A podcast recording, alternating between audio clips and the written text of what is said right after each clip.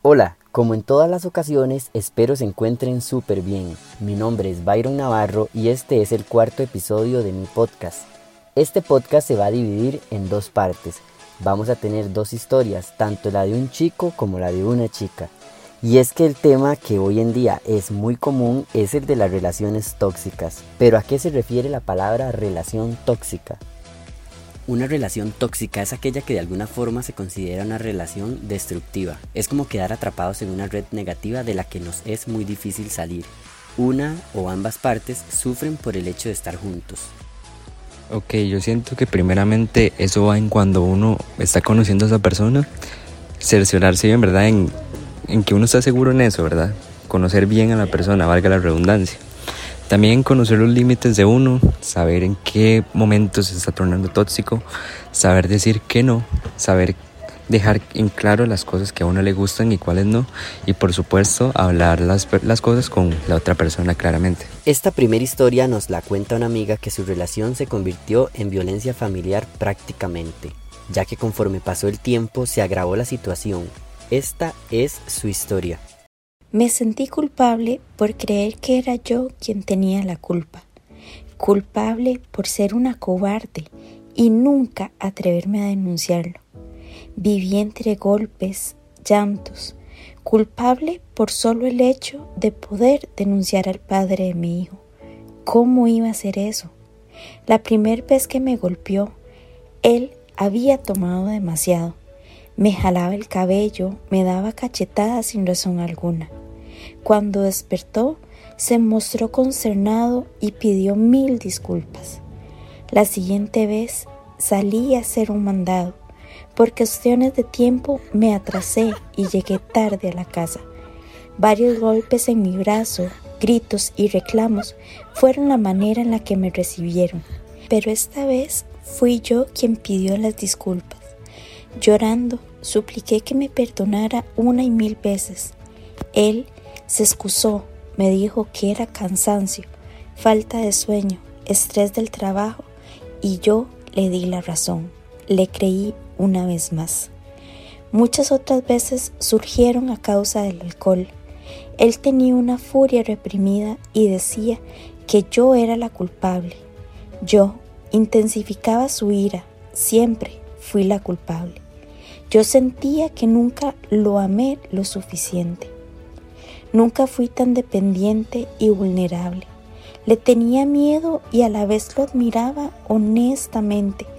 Daba la vida por él. De pronto llegaron las exigencias, restringir amistades, viajes limitados, entre otras cosas. Me llegué a sentir completamente sola. Él era mi mundo y yo era feliz con él. Extrañamente feliz durante muchos años sentía que vivía y moría por él al mismo tiempo. Cocinaba su comida favorita, arreglaba la casa, hacía lo que me pedía, siempre con amor. Su felicidad era la mía y nunca me pareció que estuviese mal. Tiempo después quedé embarazada y fue ahí donde reaccioné y empecé a sentir los abusos, la violencia y las infidelidades. Cuando tenía tres meses de embarazo, me di cuenta que me fue infiel con su exmujer y en mi propia casa me quería morir. No quería estar embarazada y no paré de llorar por días. Él se molestó, me trató mal y me arrastró del pelo hasta la ducha. Ahí me dejó llorando toda la noche. Cuando el bebé nació, en muchas ocasiones recuerdo que me encerraba en cualquier lugar de la casa. Dormía en el suelo porque él se despertaba y no quería que le hiciera nada al pequeño. No sé en qué orden sucedieron las cosas o cuándo desató mi rebeldía. Yo ya no tenía miedo. Entonces los episodios de agresión eran cada vez más fuertes y más violentos. Documenté fotografías, audios y videos, pero llegó el momento en que me rompí y le pedí que se marchara. Inicié procesos legales para la separación.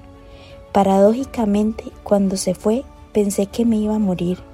Durante años acepté las humillaciones. No sé cuántos amigos y amigas perdí. Mi familia estuvo distante porque yo así lo quise y lo permití. Años después, luego de horas de llanto y sufrimiento, he cerrado el ciclo por fin. Aquí estoy, escribiendo estas líneas que recogen parte de mi historia, haciéndola pública la violencia que viví en mi forma privada, escondida y avergonzada de mí misma. Hay mujeres que como yo necesitamos un pequeño impulso para ser libres, para seguir vivas y felices. Bueno, y es que historias como estas hay muchas, tal vez infinitas, pero desde el primer momento debemos poner un alto en el camino.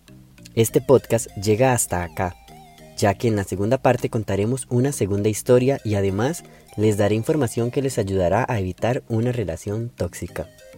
Pura vida y nos escuchamos la próxima.